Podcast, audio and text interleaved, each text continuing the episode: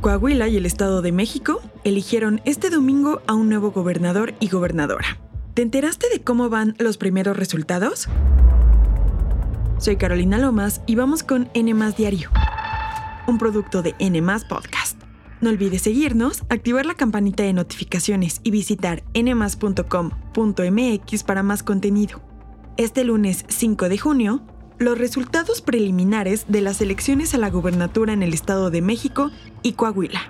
En el caso de Ledomex, Delfina Gómez Álvarez, candidata de Morena, Partido del Trabajo y Partido Verde, se perfila como la ganadora virtual de la contienda.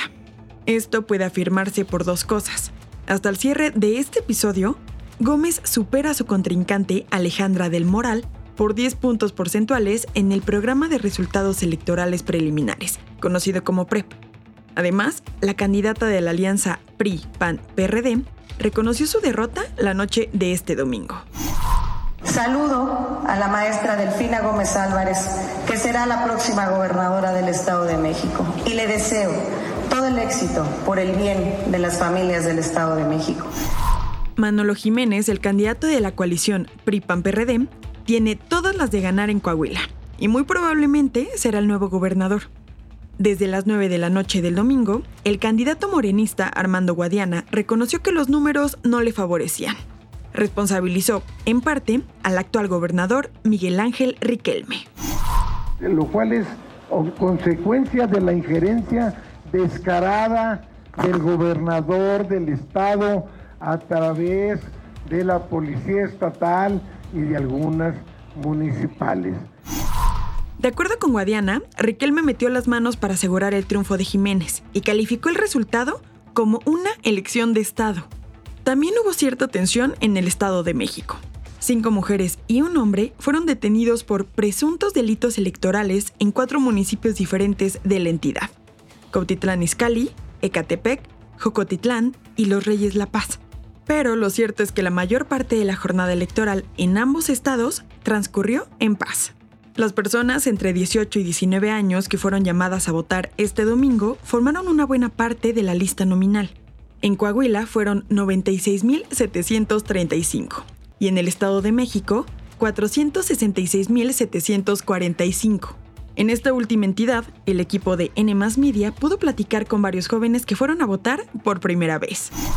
Pues no sabía qué hacer, cómo pasar, qué ya le pregunté a mi mamá y pues ella como que me fue diciendo. Por supuesto, no dejes de revisar los canales oficiales del INE, los institutos electorales locales, nmas.com.mx y nuestras redes sociales, porque en los próximos días serán oficiales las victorias de este domingo.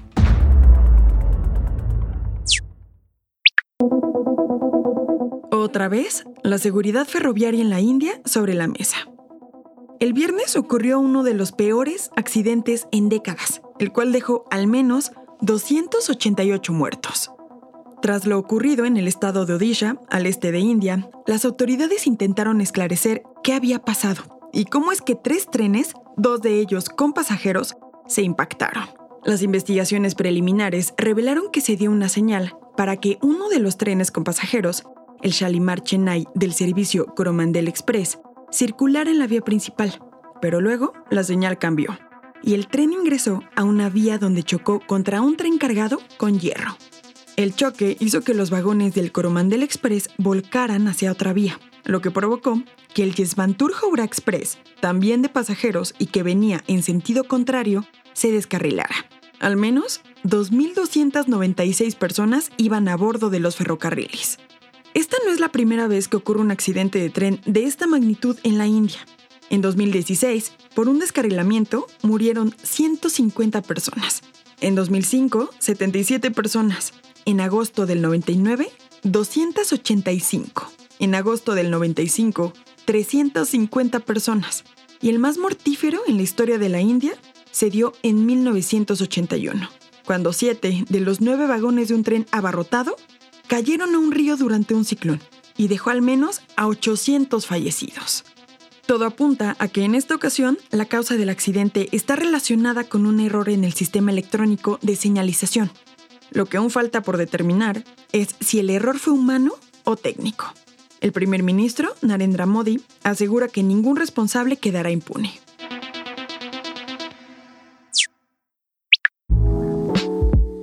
Los fabulosos Cadillacs rompieron récord y destronaron a Grupo Firme al reunir a más de 300.000 seguidores este sábado en el Zócalo Capitalino.